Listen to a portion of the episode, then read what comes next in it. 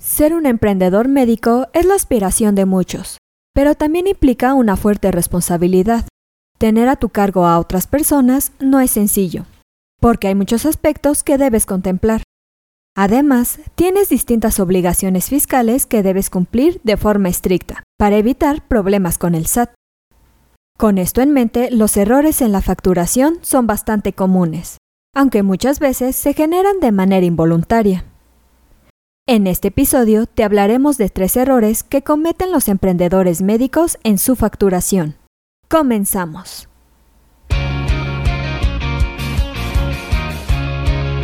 Esto es Asismed, Asistencia Médico Legal, su empresa de responsabilidad profesional médica, en la cual te damos tips, conceptos y tendencias que te ayudarán a destacarte en el sector salud y evitar cualquier controversia con tus pacientes durante el desarrollo de tu profesión. Para la gran mayoría de los emprendedores del país, la facturación electrónica es uno de los factores más abrumadores en sus negocios.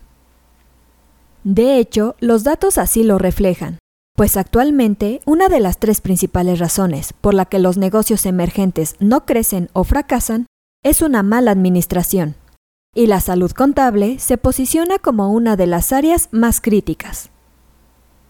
Ana Saldivar, directora de producto de Intuit QuickBooks México, explica que la facturación es una tarea exigente, que conlleva tiempo importante para las micro, pequeñas y medianas empresas, o sea, MIPIMES, sobre todo en un contexto de nuevas disposiciones de la parte del sistema tributario, a partir de cambios como la actualización de la factura electrónica, la cual pasa de su versión 3.3 a la 4.0.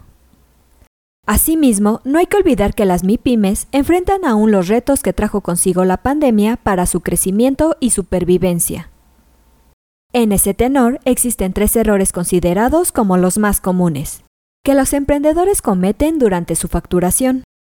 A continuación, te compartiremos cuáles son y la manera en que puedes evitar estos pequeños tropiezos. En primer lugar, nos encontramos con errores en la razón social y el RFC actualizado. La razón social, tanto de las MIPIMES como de sus clientes, es uno de los errores más comunes a la hora de facturar. Y es que es muy común que los emprendedores confundan el nombre comercial con la razón social. Ahora, al ser un campo obligatorio con la facturación 4.0, esta debe estar actualizada y coincidir con la que aparece en la constancia de situación fiscal. El segundo error se encuentra en el código postal propio o del cliente. Otro error común a partir de la facturación 4.0 es que el código postal del cliente no coincide con el que aparece en su constancia de situación fiscal actualizada. Aquí también es necesario que el código postal del campo, domicilio fiscal receptor, sea el mismo del campo lugar de expedición. En tercer lugar y por último, se cometen errores en el régimen fiscal y el uso de la factura. La clave del campo régimen fiscal del cliente debe corresponder con el tipo de persona que es ante el SAT, ya sea física o moral, entre otras.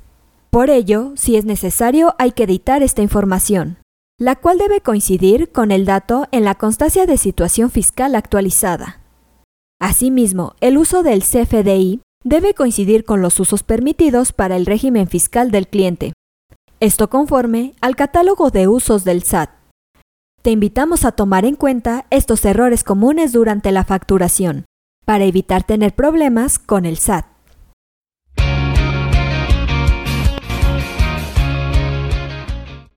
Esto es todo por hoy. Te invito a no perderte nuestros próximos episodios. Y la forma de no perdértelos es suscribiéndote a este podcast desde tu aplicación preferida.